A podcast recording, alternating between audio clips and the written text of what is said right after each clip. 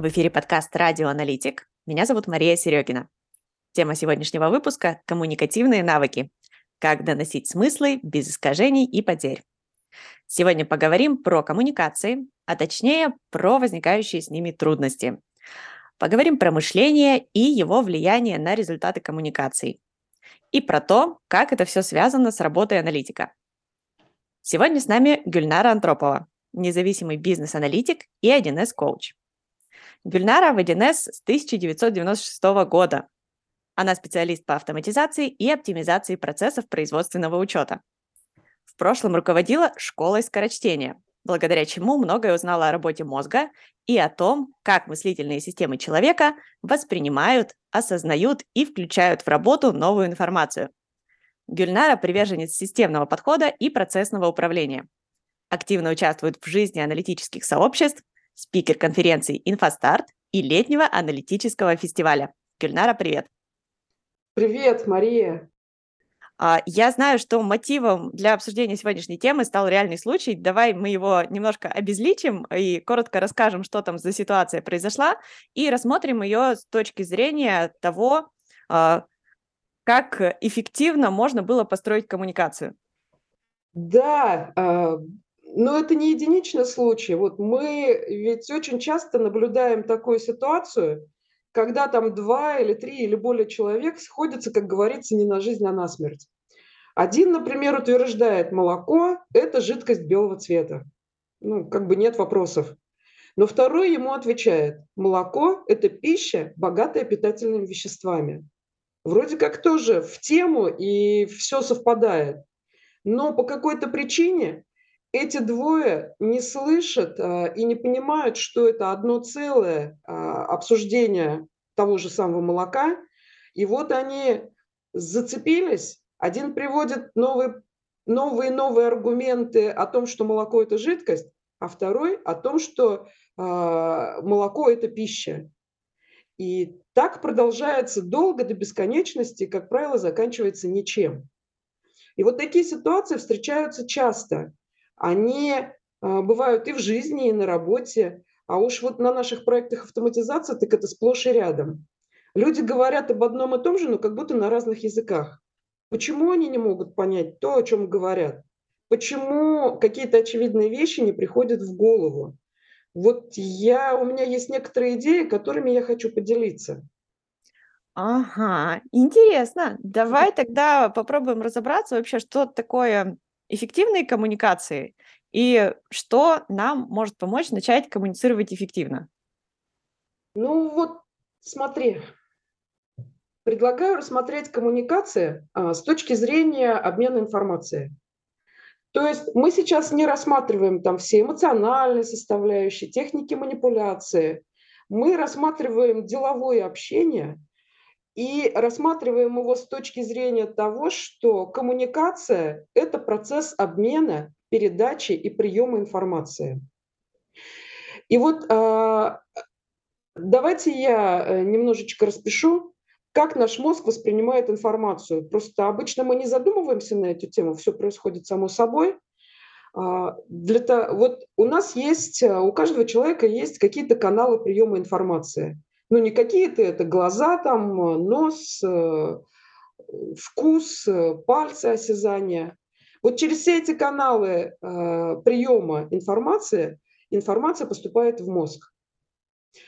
После того, как она поступила в мозг, мозг пытается ее понять. То есть если он не понимает, что это такое, то эта информация вообще не задерживается в голове, она вылетает.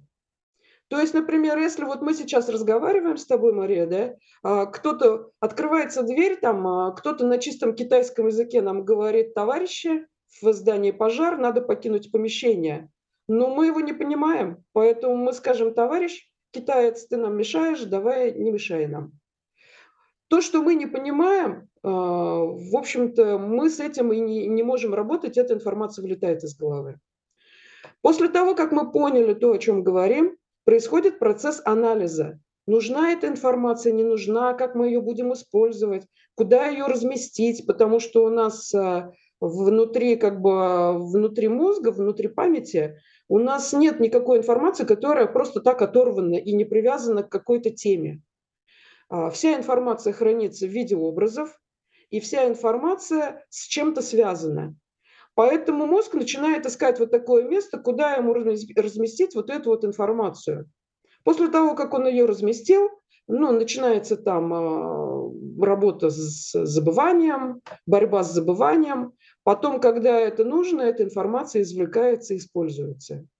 По поводу понимания информации. Ну, как работать с пониманием, сейчас не буду просто грузить. А, давайте поговорим по поводу того, как мозг осознает эту информацию. И вот здесь вот э, я хочу а, привести не примеры даже, а привести данные из книги, которые, думаю, что многие читали. Те, кто не читал, очень советую прочитать. Это книга Нобелевского лауреата Даниэля Канемана «Думай медленно, решай быстро». В этой книге он объясняет, что человеческое мышление состоит как бы из двух самостоятельных частей. Первая часть, ну, он ее назвал система 1 быстрая и система 2 медленная, мыслительная. Система 1 – это быстрая, спонтанная, э, основанная на интуиции и эмоциях и не требующая больших энергетических затрат система. То есть эта система как бы содержит картину мира человека. И вся информация, которая попадает в эту систему, она, система 1, вот она ее как бы и примеряет вот в этой картине мира, куда разместить. Система 2 – это медленная, ленивая, основанная на логике, формальных выводах и энергозатратная. А, простыми словами, система 2 – это мыслительная система. А, именно она отвечает за то, чтобы проанализировать информацию. И если какой-то а, нет какого-то места в картине мира человека, нет места для этой информации, то она создает вот это вот место, создает эту ветку и, и туда размещает. Почему э, система 1 быстрая считается, система 2 медленная? Потому что система 1 – это такая система, которая на шаблонах работает. Она не думает, она все по шаблонам размещает. Система 2, она думает. Когда думает, она тратит очень много энергии. И поэтому вот эта вот система 2, она включается у всех там по-разному. С учетом того, что я сказала, э, получается следующая картина что информация залетает в систему 1, система 1 распределяет ее по шаблонам, и система 1 не понимает, что это новая информация. Например, вот э, я рассказываю подруге, что начала заниматься кинезией. Подруга меня спрашивает, а какие там есть упражнения? Я говорю, ну вот такие, такие, такие. Она говорит, ага, поняла, это йога. То есть э, кинезию в ее картине мира нет, но все упражнения похожи на упражнения йоги. И вот эту вот кинезию у нее в картине мира так и не появилась, потому что мыслительная система не включилась. Мыслительная система не включилась и не стала сравнивать, чем отличается упражнение йоги от упражнения кинезию. Вот, нужная ветка найдена, кинезия – это йога. Возникает вопрос, а как же нам тогда изучать новую информацию? А как же, как же нам прорваться через эту вот э, мыслительную систему, через э, шаблоны? Как включить нам э, мыслительную систему? Как включить мозг в конечном итоге? Здесь есть инструменты, которые мы, наверное, дальше рассмотрим. Да, я как раз хотела спросить, Э, вот с учетом того, что выделяют вот эти вот две системы, быструю и медленную, а, а можно ли вообще научиться использовать их эффективно для того, чтобы строить коммуникации, уже понимая, что там они существуют, они так-то работают, э, там, может быть, э, мы там прочитаем одну книгу, и у нас все получится. Может быть, там нужны годы тренировок. Э, вот по своему опыту можешь рассказать, как вообще можно вот обучиться этому мастерству для того, чтобы применять в коммуникациях? Да, вот как раз почему я про эту книгу начала говорить, потому что именно на примере этой книги у меня есть опыт, как говорится, использовать ее в выстраивании дальнейших коммуникаций. А, Получилось так, что у меня был один проект, где на проект мы принимали выпускников э, нефтяного института, да еще с кафедры бухгалтерии. То есть у этих ребят были свежие мозги, но у них не было, у них картина мира их не содержала информации ни про 1С, там, ни про бизнес-процессы, ни про аналитику, ни про что. И э, так получилось, что как раз на этом же проекте у нас был э, литературный клуб, где мы изучали, ну, э, читали книги, и потом вот эти вот книги обсуждали. И одной из этих книг как раз и была вот эта вот э, книга «Думай медленно, решай быстро». И вот после того, как мы изучили эту книгу, э, у нас в команде, вот лично мне стало работать, э, ну не то чтобы проще, но мне стало понятнее, почему ребята так или иначе ведут себя в разных ситуациях. Например, э, вот у одного парня, у одного аналитика из нашей команды, у него, как, э, ну, как выяснилось, вот эта вот медленная система, она включалась очень редко, назовем это так. Ну, это не для того, чтобы обидеть человека, но вот это особенность мышления. А как это было, по, по каким признакам это было понятно? Например, я прорабатываю какую-то новую подсистему, новые алгоритмы, прихожу, и мы начинаем обсуждать. То есть этого, э, этой подсистемы, этой информации точно нет в голове ни у кого из моей команды, потому что эта информация есть только пока в моей картине мира. А, мы начинаем обсуждать, но вот этот вот парень, он начинает задавать вопросы с первой секунды моего рассказа. И он задает вопросы, и по вопросам понятно, что он не воспринимает этот материал как новый. Он пытается в своей картине мира найти шаблон, куда он отнесет то, что я рассказываю. И э, понимая это, э, мы, мы как бы придумали э, в метод, как избежать вот этого поверхностного восприятия материала. Ну, я так и говорила, что, слушай, давай ты в течение 10 минут, пока я говорю, ты не задашь ни одного вопроса. После того, как я все это расскажу, ты попытаешься осознать это, включишь свою мыслительную систему и только после этого я буду отвечать на твои вопросы. В результате так вот оно и получилось, что э, для того, чтобы включить его мыслительную систему, ему нужен был какой-то сигнал снаружи. То есть это не то, что ты знаешь, этого нет в твоей картине мира, давай думай. Вот так вот. А, второй пример из нашей же команды я хочу привести. Э, второй аналитик. У нее, эта девушка, у нее на самом деле мыслительная система работала очень здорово и включалась тогда, когда надо. А, но при этом, и при этом она понимала, что ее картина мира сейчас девственно чиста. Она не понимает, ничего не знает ни про 1С, ни про там, вот, аналитику, ни про процессы, ни про чего. И при этом вот у нее происходило накопление, формирование вот этой картины мира. Проходило долго, скажу честно, а, она накапливала информацию где-то в течение 7 месяцев, наверное. Я, а, поскольку ну, понимала, что происходит, я очень терпеливо ждала. Все это время, в принципе, ей нельзя было дать каких-то ну, каких-то задач, чтобы она за них отвечала, как бы несла ответственность. Она могла помогать разобраться, она могла помочь проанализировать, она могла там э, помочь, но самостоятельно делать она не могла. Но при этом она, формируя свою картину мира, она задавала очень правильные вопросы. Например, вот э, когда мы по э, обратной связи пользователей, да, ну, все знают, что в каких-то случаях нужно доработать конфигурацию, а в каких-то случаях нужно изменить процессы. И вот у меня это происходит на автомате, потому что ну, я понимаю, что происходит, я понимаю, что ключевое, что базовое. У нее-то нет этой информации.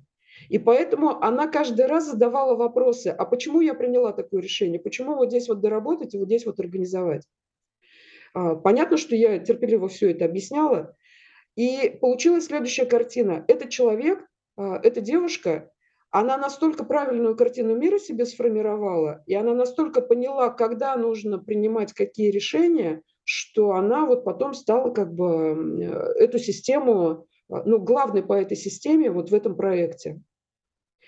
И третий случай, мы вот после обсуждения этой книги тоже очень прямо горели, все были возбуждены, а, даже там пошли в буфет, очень долго обсуждали, общались. И э, третий человек, третий случай, как говорится, это женщина, она, она из другого отдела была аналитиком, у нее четверо детей. И она призналась, что прочитав эту книгу, она поняла, что у нее быстрая система вот эта вот шаблонная, она почти что не срабатывает. То есть а, у нее постоянно включена вот эта вот мыслительная система. Она постоянно на каждый входящий там а, какую-то информацию, какие-то действия, какие-то вопросы, она постоянно начинает анализировать, она не может использовать шаблоны. Но это приводит к тому, э, к истощению, к умственному истощению, потому что мыслительная система, она поглощает очень много энергии. И когда она включена постоянно, это как раз и есть вот это вот истощение и ну, вот эти вот все проблемы нервные. То есть вот э, пример, как мы использовали теорию и э, совмещая ее с практикой. Слушай, мне вот э, так понравились примеры твои, э, э, потому что, ну вот прям близко. Э, я вот тоже вспомнила, как сама пришла первый раз э, а, в IT-компанию работать, и что у меня, как ты говоришь, была вот эта вот девственно чистая картина мира, и мне вот просто по кирпичикам вот это туда все складывали. Э, это действительно такая история, которая требует э, от наставника, от работодателя Э, очень большого понимания вот этого процесса э, для того, чтобы действительно ценный кадр не потерять, потому что там это, этот цветок может долго раскрываться, а потом как зацвести, что прям ох. Ну да, причем это такой самый надежный цветок будет, потому что он последовательно, шаг за шагом сформировал правильные вещи, а не наложил то, что он новое увидел сейчас вот в компании, это же приходишь в любую команду, там есть свои технологии какие-то, свои принципы общения, свои какие-то инструменты, фишечки. И одно дело их просто вот поверхностно схватить, да, и поверхностно использовать. А другое дело понять суть, понять принципы, и тогда картина мира вот эта вот быстрая, она содержит уже не просто шаблоны, она содержит принципиальные вещи, и ей уже не важно какие-то детали. Она уже может анализировать на уровне принципов. То есть она входящая ситуация анализирует и распределяет по своим шаблонам уже не на основании сходства деталей внешних, а на основании сходства глубинных принципов. Вот в чем еще фишка. То есть получается, что а, тогда быстрая система начинает работать уже не просто как шаблонная быстрая, да, она, рас, она по принципам распределяет, она уже какой-то там преданализ делает. То есть вот в чем еще э, возможно использование как бы э, полезно, полезность вот в использовании, в понимании, как работает вот эта вот мыслительная система.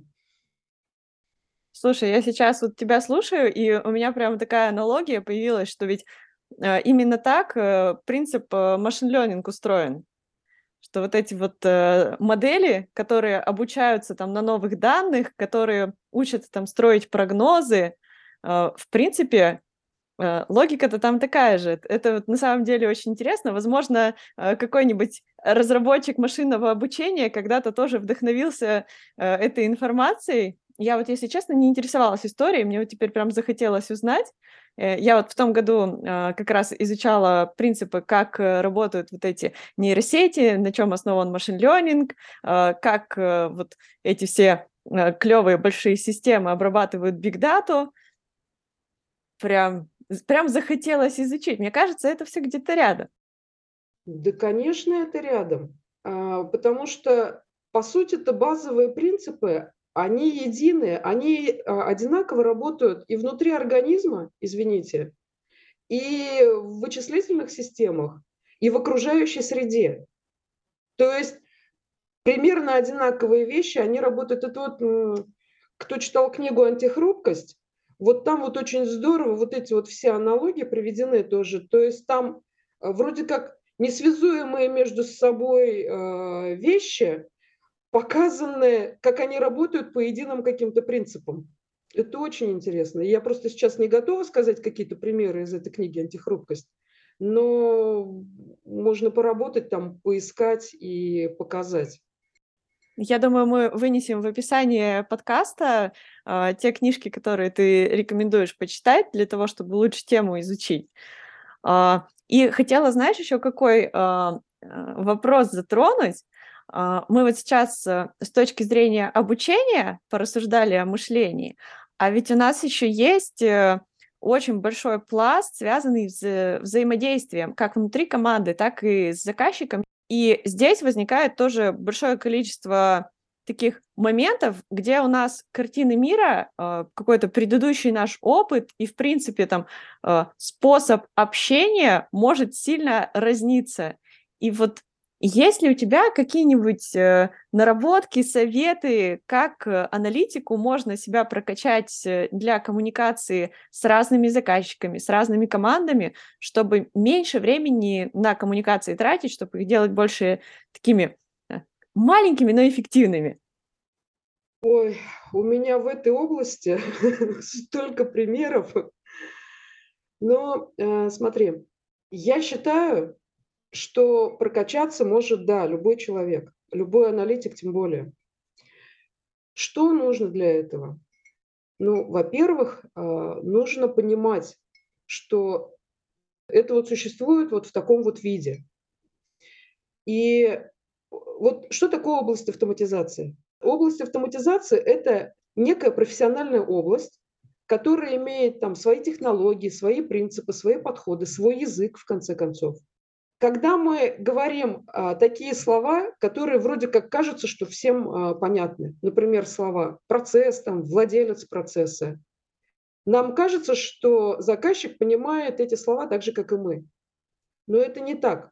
Сотрудники заказчика, они не в области автоматизации и в той области, в которой мы работаем, где мы связываем, находим там, выделяем объекты, выделяем требования к этим объектам, связываем какие-то между собой вот эти вот объекты, находим их взаимосвязи, находим, казалось бы, взаимосвязи между несвязуемыми вещами.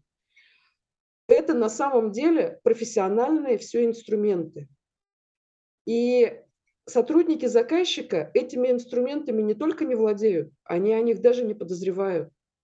Сотрудники заказчика, они профессионалы в своей области – они разбираются а, в той работе, которой занимаются. Они знают, как печь хлеб, там, как производить приборы, как оказывать услуги, как управлять людьми. То есть они вот это вот знают.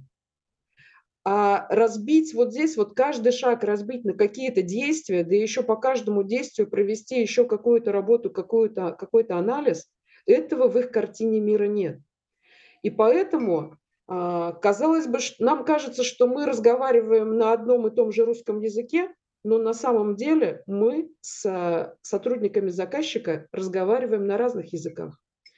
И вот аналитик должен вот это вот очень хорошо понимать и должен уметь свой язык, казалось бы, тот же самый русский, переводить на язык сотрудников заказчика, как бы помогать встраивать вот эти вот понятия, формировать их картину мира. Но их картину мира формировать можно определенным образом. А, бесполезно им говорить какие-то вещи сложные. Например, там вот у нас принято, мы сделали контрольный пример, нашли функциональные разрывы, давайте нам согласуйте, что вы согласны с этим.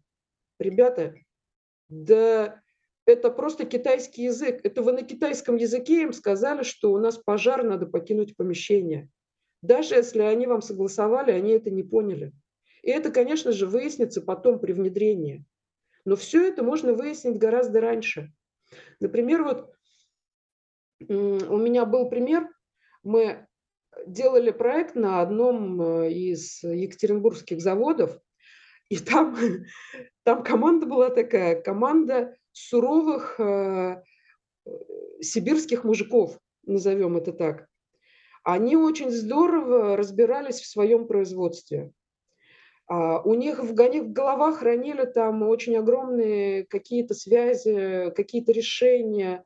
Но, конечно же, они не могли сказать, во-первых, как они эти решения принимают.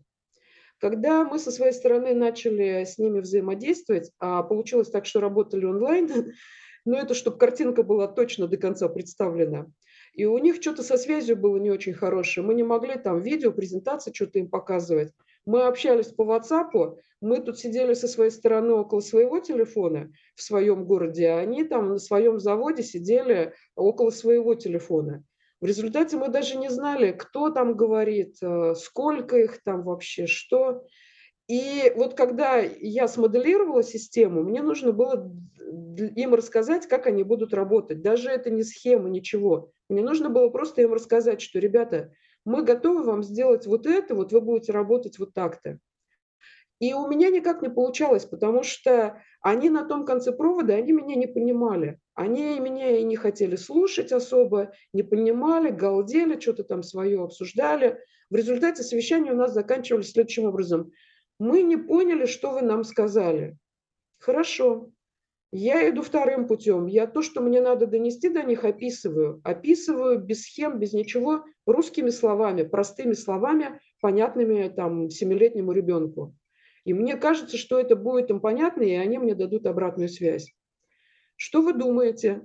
Мне начинают прилетать ответы. У нас нет времени читать ваши записи. Нам некогда.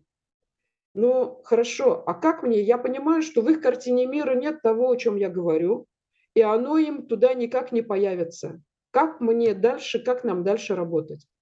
Мы посовещались с командой, решили, что хорошо, делаем так, как решили. По, наде... ну, как бы поверили в свой опыт практически и этот, сделали, разработали. Приносим им, они начинают работать, начинают тестировать и говорят, нам так не надо. Мы говорим, смотрите, вот модель, вот интерфейс, вот кнопка, мы вам эту кнопку, вот здесь вот описание, как эта кнопка работает. Мы вам ровно это сделали. Вот следующая кнопка, вот описание, как эта кнопка работает. Мы вам сделали все то же самое. Все, что вы просили на этапе обследования, вот у нас записано вашими словами. Я даже на том этапе обследования даже а, никак не структурировала информацию. Я просто тупо взяла и их интервью почти что один в один переписала в отчет, чтобы не было потом недоразумений, чтобы они нам не могли сказать, что мы вам это говорили, а вы не сделали. То есть я просто зафиксировала все их слова. И в результате, когда они нам сказали, что вы нам не то сделали, а, мы им сказали, что мы сделали то, о чем вы говорили, а, у них не было возможности, ну как бы, мы, и мы им говорим, мы, конечно, готовы сделать так, как вам надо, но это будет стоить дополнительных денег по доп. соглашению. А, конечно же, ребята обиделись, они не ожидали такого подвоха. А, три месяца они обижались, но в конце концов э, разум взял свое, и они, в общем-то, мы заключили доп. соглашение и выполнили все работы, которые нужно, ну, надо было сделать. Так вот, чем закончилась вся эта история? Когда мы принесли им следующую модель, они во-первых, стали понимать то, что мы говорим на этих, на совещаниях. Каким-то чудесным образом они стали понимать, потому что они поняли, что э, они стали понимать, потому что они понимают, что то, что мы говорим, повлияет на их работу очень сильно. А, потом они начали очень хорошо анализировать наши модели, давать обратную связь. Я одну модель три раза переделывала под этой обратной связью. И э, как бы ближе к завершению проекта уже э, на одном из совещаний произошло вообще знаменательное событие. Э, мы там обсуждали, мы поняли, что мы прям вот говорим на одном языке, мы очень внимательно их комментарии слушали, сразу же анализировали, предлагали решения. Они с уважением относились к нашему решению, они очень внимательно слушали. И в конце мы вот были просто довольны. Это был отличный такой мозговой штурм, где участвовали обе команды. И в конце они сказали, ну вот, говорит, мы тоже научились думать так, как вы. То есть вот так вот шаг за шагом просто у меня получилось сформировать а, единую картину мира у нас и у них. И после этого наши коммуникации стали очень эффективными, и мы, в общем-то, сделали достаточно такую серьезную работу совместно. То есть вот такой вот пример есть. Слушай, интересно, так через боль пришли к ценности того, что а, нужно изучать новое, понимать, э, как это работает, э, понимать, а, к какому будущему это может привести. А, действительно, в работе с заказчиком это частая история, когда заказчик ленится читать описание, как будет работать в будущем система, а потом удивляется, что что-то это не совсем то, что он ожидал. Тут на самом деле это, ну, для меня это прям целое искусство сделать так, чтобы заказчик действительно вник э, в то, как будет система выглядеть э, по итогу разработки и э, вывести его вот на этот диалог, на обсуждение. Потому что как только вот э, диалог вот этот начинается, как только э, мы а, начинаем в синергии вот так вот э, двигаться к проектированию будущего вида системы, это вот самый кайф. Это э, всегда самые продуктивные, запоминающиеся проекты и в будущем самые лояльные клиенты. Ну вот по моему опыту. Ну да, это действительно так.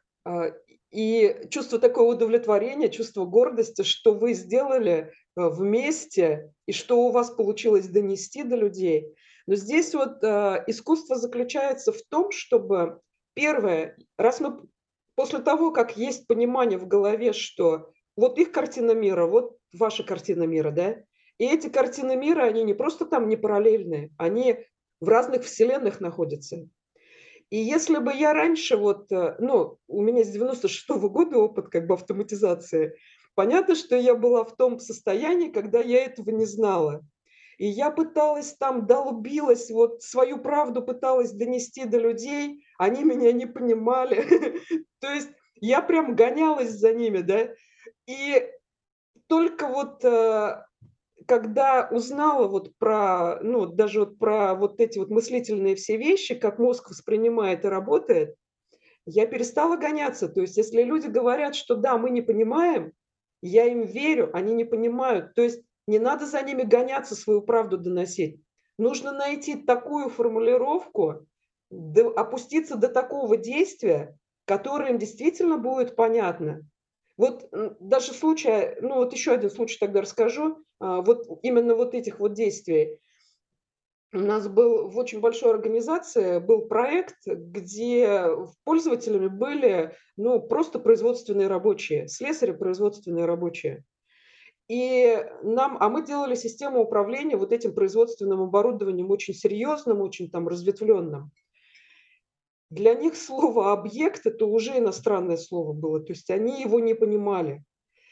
И когда мы говорили, вам нужно почитать количество объектов, чтобы там мы поняли, там, какую вам, какой вам интерфейс сделать, например, и какие свойства у этого объекта. Но это вот то же самое, что поговорить со стеной. То есть нас не понимали. И тут задание, конечно же, они не выполняли, потому что они не понимали, как его сделать. У них нет возможности. И в конце концов мы дошли до того, что мы им говорим, хорошо, а у вас есть вот эксплуатационные паспорта, их сколько? Они говорят, вот четыре шкафа стоят. Мы говорим, ну, посчитайте, сколько у вас эксплуатационных паспортов. Ну, как вы думаете, если они скажут, что мы не понимаем, как посчитать эксплуатационные паспорта, это будет выглядеть уже смешно или саботаж, да? То есть мы нашли то действие, которое не выполнить они не могут. В результате они начали считать, они там начали какие-то вещи сами понимать, то есть они начали делать. И после того, как они сделали первый шаг, мы им нашли такой же маленький, второй, тот, про который они не могли сказать, мы не понимаем. И все, и процесс шаг за шагом пошел, и в конце концов мы этих людей тоже в их картину мира встроили все и слова объект, и слова там свойства, и доп. характеристики у них хорошо улеглось, но оно улеглось не сразу всей вот этой картины, оно улеглось маленькими шагами. В результате прямо у нас там слесаря универсальными отчетами научились в 1С пользоваться. То есть э, главное вот найти вот, эту вот, э, вот эти вот простые действия, понятные, чтобы на, этом, на этих действиях начать встраиваться в картину мира ну, сотрудников заказчика, сотрудников пользователя. То есть вот тоже вот интересный был опыт.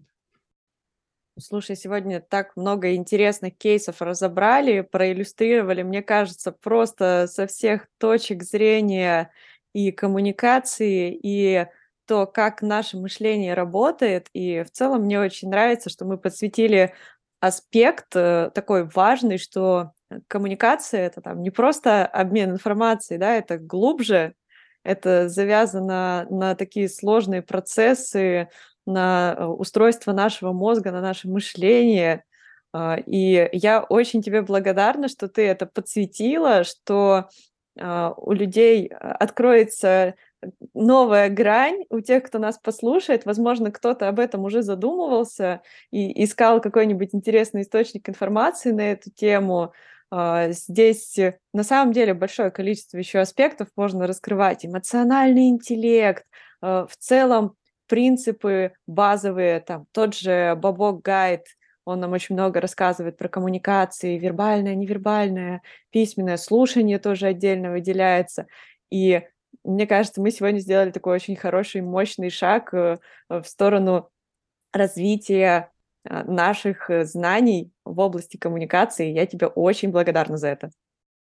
Ой, спасибо, Мария, что пригласила, потому что мне тоже очень интересно говорить на эти темы. Я вот, э, ну, школа скорочтения, про которую ты упоминала, да, она на самом деле сыграла, казалось бы, какую, как, какое отношение имеет школа скорочтения к проектам автоматизации. Ну, все так думают. Скорочтение же это быстро читать, ничего не понимать, да?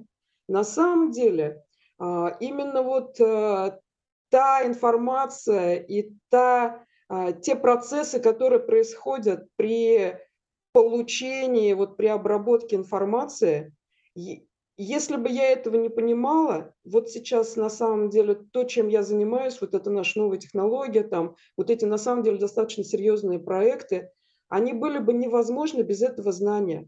Потому что я понимаю сейчас, как информация заходит, как ее туда подавать, и как менять, самое главное, картину мира людей, а, чтобы их картина мира как раз в наши проекты встраивалась незаметно для них. То есть вот а, продвинутые техники работы с информацией на самом деле, все-таки для нас это а, основа коммуникации. Вот все остальное, оно за бортом. А вот здесь вот э, надо, те, кто это знают, понимают и умеют использовать, ну, те делают интересные проекты просто-напросто. Вот, спасибо тебе за то, что пригласила. Ты очень здорово получилось. Очень интересно было с тобой общаться. Ты такой очень интересный собеседник. Спасибо большое. Я думаю, мы продолжим, продолжим обсуждать интересные темы. Я очень жду тебя на э, выпуск про системное мышление. Очень надеюсь, что мы доберемся до него. Тема там, конечно, необъятная, но надеюсь, что мы найдем там какой-нибудь аспект, который у нас уложится в рамки подкаста. Спасибо да. тебе большое. До встречи в эфире. До свидания, спасибо.